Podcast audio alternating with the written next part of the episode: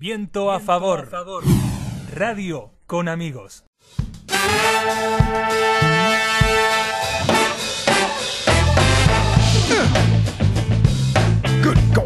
Seguimos aquí en Viento a Favor por FM 100.5 Radio Patagonia. Estamos en la sección para quienes recién se suman a nuestro programa con nuestra compañera Jimena Lacreu en Deconstruyendo Relato. La verdad, una temática que, nos interesa nos interesa mencionar por, por la fecha en la que estamos y porque, como decíamos hace un ratito, eh, lamentablemente la violencia contra la mujer es una cuestión ya cotidiana, lamentablemente todos los días tenemos tenemos una noticia, sabemos de alguien que está pasando por una situación así en cualquier ámbito de la vida, no solamente con una cuestión vincular de pareja, pero, pero bueno, contanos, Jimé. Eh, habíamos, bueno, recién hablábamos también sobre el marco jurídico de, lo que sí. es. Eh, sí, decinos. Sí, sí, bueno, como bien decías, eh, la importancia también de la temática, de traer justamente esta temática, ya que el 25 de noviembre es el Día Internacional para la erradicación de la violencia de género. Y eso también nos habla este, un poco de esto de que los casos que eh, ocurren de violencia de género no son casos aislados, ¿no? Hay como una eh, generalidad de casos, esto que vos recién decías, de todos, todos, todos los días. Y eso, bueno, habla de algo que pasa a nivel general en la sociedad, en nuestra sociedad y también en el mundo, no es solo en nuestra sociedad argentina. Y en relación con lo que veníamos hablando de las definiciones y, el marco normativo, quería también detenerme a hablar un poquito de, bueno, qué pasa con la violencia de género en los medios de comunicación. Un poco lo, habíamos charlado el programa anterior cuando hablamos de, del documental que trajo Mari, con el que hicimos la apertura del programa de Carmel y del caso de eh, María Marta García Belsunce, y cómo los medios de comunicación fueron este, eh, relatando el caso. Y, por eso quería mencionar distintas cosas que dice Rita Segato, que es una referente del feminismo grosa, que es antropóloga, que hizo un montón de trabajo este, relacionado con, con, la violencia de género. En particular, por ejemplo, en Brasil hizo entrevistas a eh, violadores que estaban presos y a personas que también estaban presas por distintos tipos de agresiones sexuales. Y ella hablaba de, o ella habla y dice que los femicidios y, las, que son, digamos, la, violencia más extrema contra una mujer, los femicidios, ocurren porque en los medios de comunicación se muestran como un espectáculo. Entonces, eh, abre una pregunta importante, todo lo que ella trabaja, todo lo que ella dice, respecto de, bueno, los medios de comunicación, cómo informan y para qué informan. ¿No? Y ella compara, por ejemplo, respecto de las noticias que tienen que ver con los suicidios. Habla de cómo en los medios de comunicación no se habla de los suicidios, por ejemplo, porque los suicidios no, no garpan, digamos, porque, pero distinta, pero se los, como que se los borra, digamos. Entonces ella dice, no, no es que no haya que informar o que no haya que hablar de violencia de género y de femicidios específicamente, pero hay que, hay que preguntarse para qué se informa sobre eso, si se informa para concientizar, si se informa en cambio para generar espectadores, para generar rating, que es lo, como, lo que ella critica, y habla de cómo, digamos, muchos casos de femicidios se muestran como si fuesen una telenovela de la tarde, ¿no? Y creo que eso también está vinculado con lo que hablábamos de Carmel, de cómo se mostraba justamente todo el tiempo en todos los canales, en todo, en todo momento, como para poder generar ese rating.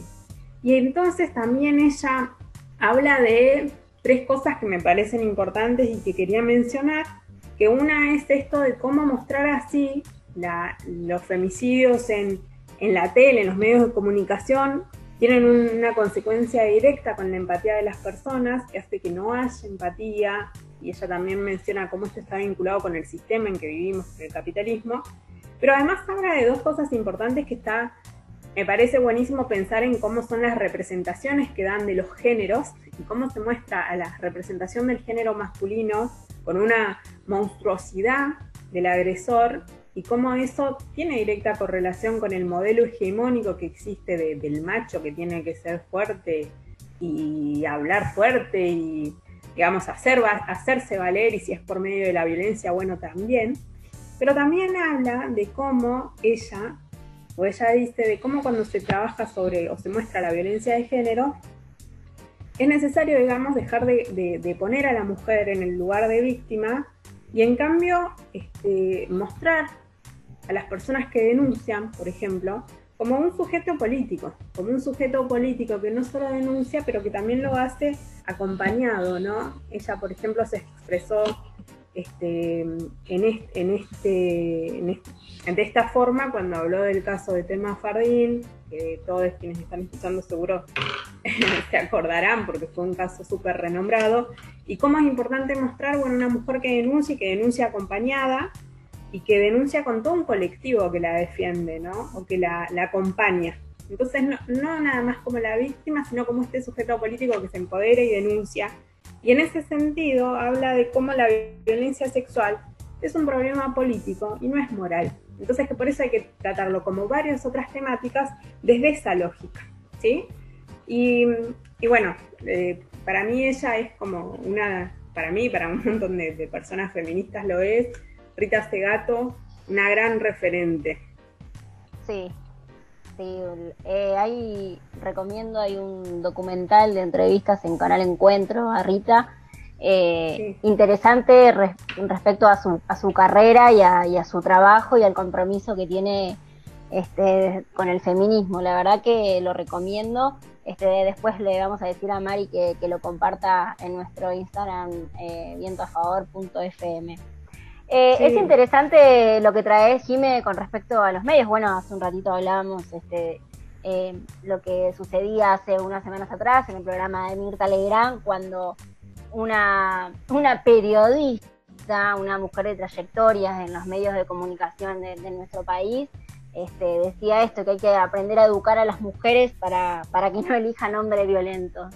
Este, Desde ese lugar podemos, o sea, hay un montón de situaciones en los medios de comunicaciones que, bueno, que generan más violencias que... Claro, porque además, además es esto, ¿no? De, las representaciones que se dan y que se empiezan a mostrar como las representaciones que están bien, ¿no? Esto del deber ser. También cuando se, se, se, corre, digamos, la lupa desde la moral, por así decir, y no se lo trabaja desde, desde lo político.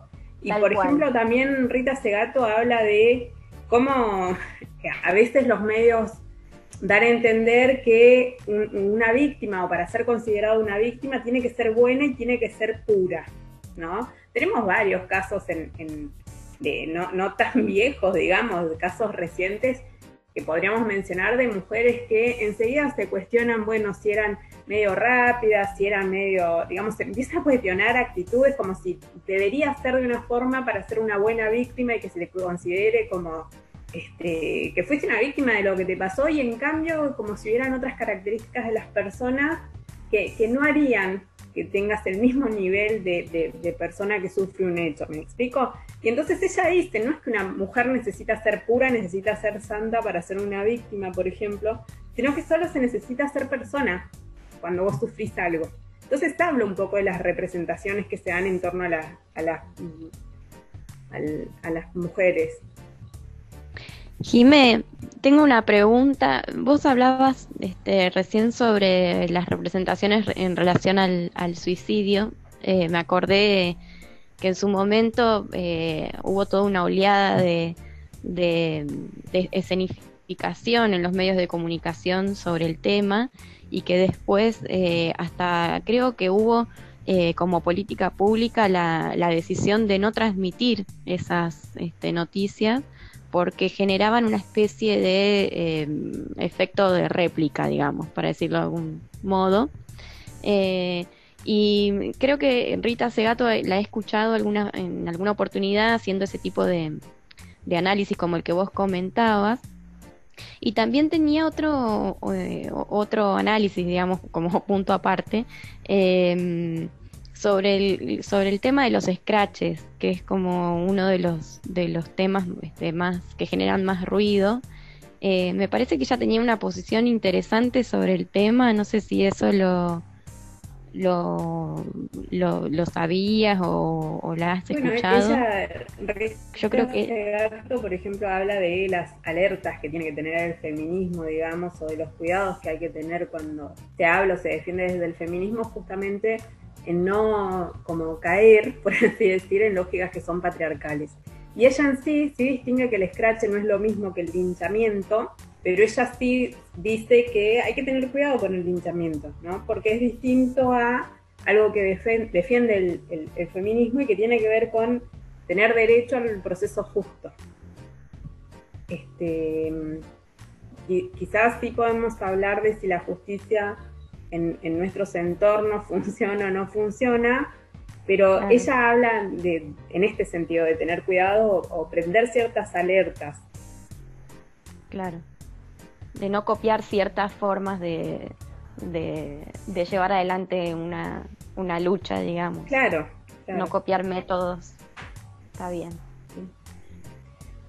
Este, no sé si Carlos, si querías decir algo. Sí, me, volviendo a, a, los ejemplos, digo, de, eh, cuando vos, vos, recién hablaste del caso de Telma Fardín, que bueno, que fue algo que hasta el día de hoy este sigue sigue teniendo un pedacito de, en los diarios y, bueno y cómo, cómo han este, maltratado la imagen de, una niña porque en su momento cuando esta piba denuncia hacer, haber sido abusada cuando tenía no sé si 11, 12 años, era la, es la niña que estaba denunciando en ese entonces este, que el día de hoy es, es una mujer. Entonces, ¿cómo, ¿cómo maltrataron, no? Estamos hablando de una persona pública, en este caso, que ha sido acompañada en este, por el movimiento de actrices argentinas eh, de manera pública y, bueno, después la han basureado hasta por las fotos que hacía para una, una campaña de ropa interior, por ejemplo, ¿no? Digo, ¿cómo eso siempre este, mezclando como, que si sos una buena víctima o si, si, te animás a hacer una foto en ropa interior, como que eso te sacara, digamos, Tal alguna cual. de poder denunciar. Sí, es tremendo. Tal cual. Llevándolo, eh, podemos analizar, o sea, nosotros traemos acá este ejemplo, pero digo, imagínense trayéndolo más a lo, a, lo, a lo cotidiano, a lo que nos puede pasar de este, quizás a alguien conocido, cómo como una sociedad, este, sin ser, sin ser una persona pública, también es juzgada desde, desde muchísimos ámbitos, desde eh, si puede estar de novio enseguida otra vez, o si, o sea, por, por, millones de cosas, digo, es como, y no, no nos detenemos a hacer el análisis este que, que es la esto, la violencia, ¿no? Cómo siguen, cómo siguen violentando a las víctimas en ese sentido, cómo siguen este perjudicando. A mí me parece un tema bastante mm, interesante porque se puede plantear, bueno, justamente eh, eh, el día este, conmemora todo esto, pero me parece como, sé que tenés bastante para contar en cuanto a cómo se trabaja también esta temática. Sí, sí, en realidad un poco quería como cerrar, por así decir, el, la sección con esto, porque em, me parece súper importante eh, reconocer y agradecer el trabajo que se están haciendo también en estas eh, fechas desde los espacios de docentes. Nosotros tenemos en, nuestra ciudad docentes que, dan orgullo de cómo trabajan la educación sexual integral y además cómo se han, se han puesto al hombro a hacer lo que se llaman las jornadas Educar en Igualdad, que trabajan justamente con, para visibilizar y para eh, erradicar en el largo plazo la violencia de género. Tenemos en estas fechas dos ejemplos que quiero mencionar, pero en realidad sé que hay un montón más de docentes que trabajan estas temáticas para lograr una sociedad más igualitaria y más justa. Uno de los ejemplos tiene que ver con trabajos que están haciendo las docentes del nivel inicial, en conjunto desde los distintos jardines, y otro tiene que ver también con el trabajo que está haciendo el secundario número 14, que organizaron varias jornadas y que además tienen una docente en particular, que es Jorgelina Paves, que ella trabaja durante todo el año con, una materia que se llama Proyecto Sociocomunitario con la temática. Y es bárbara las cosas que hace ella y con sus alumnos. Es genial. Y lo quería mencionar igual no solo para agradecer, porque me parece que es algo que como sociedad tenemos que agradecer, sino también para que si, si pueden tener, ella por ejemplo participó de la, de la Feria del Libro con una exposición que, hicieron sus alumnos, si pueden buscar esa información va a ser buenísimo. Y también por otro lado quería hablar, y con esto sí cerrar, porque además es, es de, de, algo que leí hace poquito y que me, me pareció como demasiado atravesador, digamos, y demasiado profundo y lo quería compartir.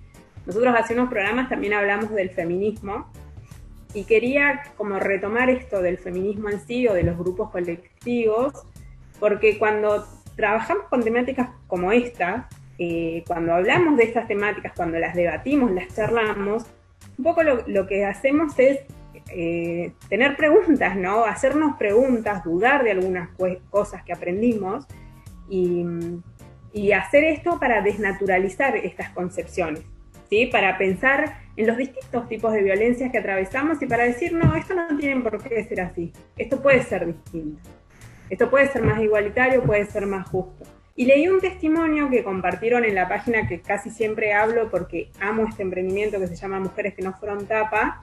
Compartieron un testimonio de una persona que, que, que participó en un curso de los que hacen ellas y el testimonio decía algo así. Cuando una comienza a cuestionarse cosas, la escucha y la tribu son necesarias o sea, lo colectivo es necesario. Porque todo alrededor comienza a desmoronarse y entonces encontrar un espacio para poder dudar sin tanto miedo y para animarse a desprenderse de los vínculos que no dejan ser es re importante. Y quería cerrar este, bueno, esta sección con, esto porque me parece que, nada, que, que, puede sumar desde, desde muchos lugares. Desde ya que sí, gracias Jime, como siempre nos traes estas cosas que nos dejan eh, por momentos en silencio porque bueno, uno se queda maquinando mientras te escucha, siempre con muchísima información. Volvemos este, a decir que como siempre Construyendo Relato es acompañada y auspiciada por, por Toc Toc Libros como Puertas, a quienes como todos los programas saludamos y mandamos un fuerte abrazo. Eh, la verdad que sí, en cuanto antes también de, cerrar este bloque, mencionar el trabajo de la profe Jorgelina y de la de las compañeras de, nivel inicial, me parece que es por ahí, es por ahí donde es el, camino. Y también decirles que también están estos espacios como viento a favor en que acompañamos y, siempre queremos habilitar eh, para difundir, para acompañar este, todos estos trabajos que nos hacen. Gracias Jiménez, este, también gracias chicas, Mari y Euge, me encantó la, temática de hoy, así que bueno, seguramente el próximo programa, Jime, vamos a tener este... Ahora es, como que se fue y volviste. Cuando hablaste de las docentes iniciales se fue el audio, sí. Eh, bueno, nada, de dije que de las de los trabajos de los profes que este espacio de viento a favor este, siempre tiene habilitada la palabra para difundir, para acompañar estos proyectos, estos trabajos que nos hacen mejor como, sociedad. Así que bueno, le mandamos un fuerte abrazo a cada uno de ellos que, que, que laburan, que laburan para hacer una, una sociedad mucho más linda, igualitaria. Eh, ahora sí, eh, vamos a una breve tanda y seguimos con más viento a favor. Gracias, Jimé. Todos los miércoles de 13 a 15 somos tu compañía.